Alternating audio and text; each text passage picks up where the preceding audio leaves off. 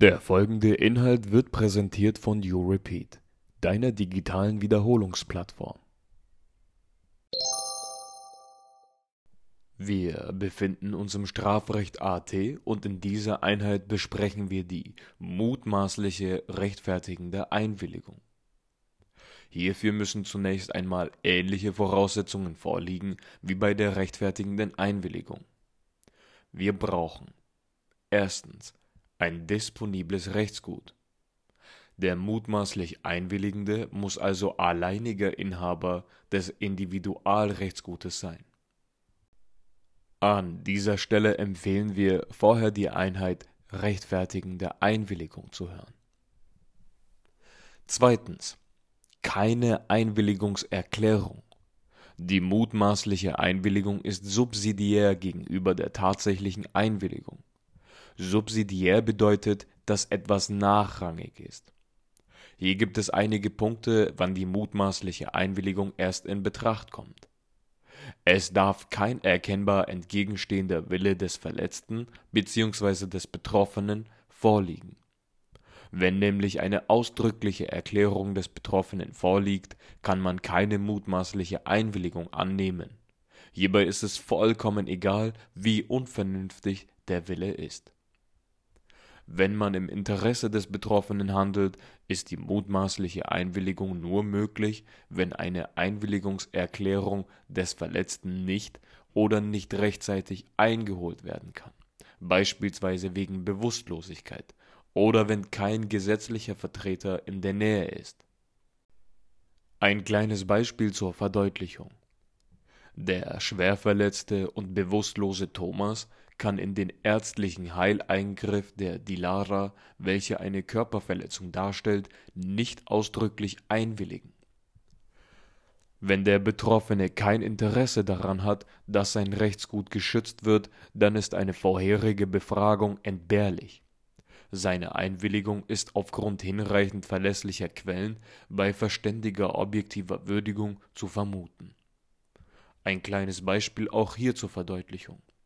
Dem Arbeitgeber Manu ist es egal, ob die Reinigungskraft Lukas in seiner Abwesenheit aus dem Sparschwein 5 Euro in 50 Cent Münzen für den Kaffeeautomaten entnimmt und stattdessen einen 5-Euro-Schein hineinlegt. Drittens. Wirksamkeit der Einwilligung.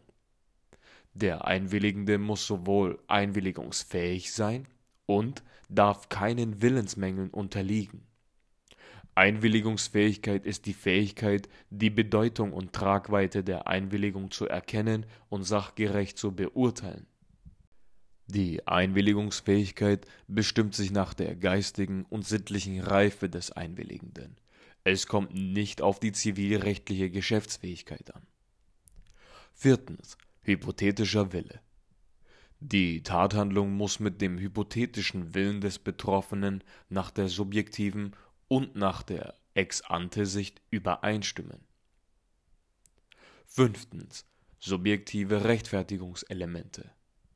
Der Täter muss subjektiv in Kenntnis aufgrund der mutmaßlichen Einwilligung handeln. Er darf nicht gegen die Interessen des Betroffenen handeln. Außerdem muss eine gewissenhafte Prüfung für den hypothetischen Willen vorgenommen werden und alle für den Betroffenen relevanten Umstände müssen berücksichtigt werden. Damit sind wir am Ende von unserem Aufbauschema. Zum Schluss noch ein abschließendes Beispiel. Der sechsjährige Milan wird mit einer schlimmen Krankheit in ein Krankenhaus eingeliefert. Seine Eltern lehnen die Operation aus religiösen Gründen ab. Sie sind der Ansicht, dass er geheilt werde, wenn Gott es so will. Der Arzt Timur entscheidet sich aber dafür, die Operation durchzuführen. Er hat in der kurzen Zeit keine Entscheidung des Familiengerichts bekommen. Das Leben des kleinen Jungen wird gerettet. Jedoch hat Timur eine Körperverletzung begangen.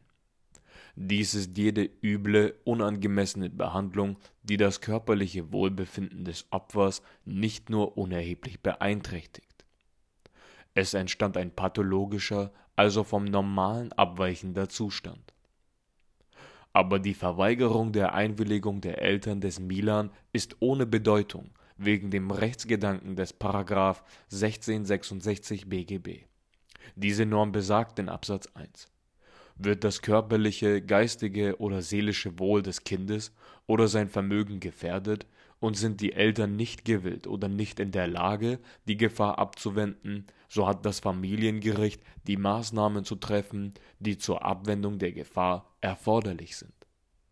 Der Timur ist hier über die mutmaßliche Einwilligung gerechtfertigt.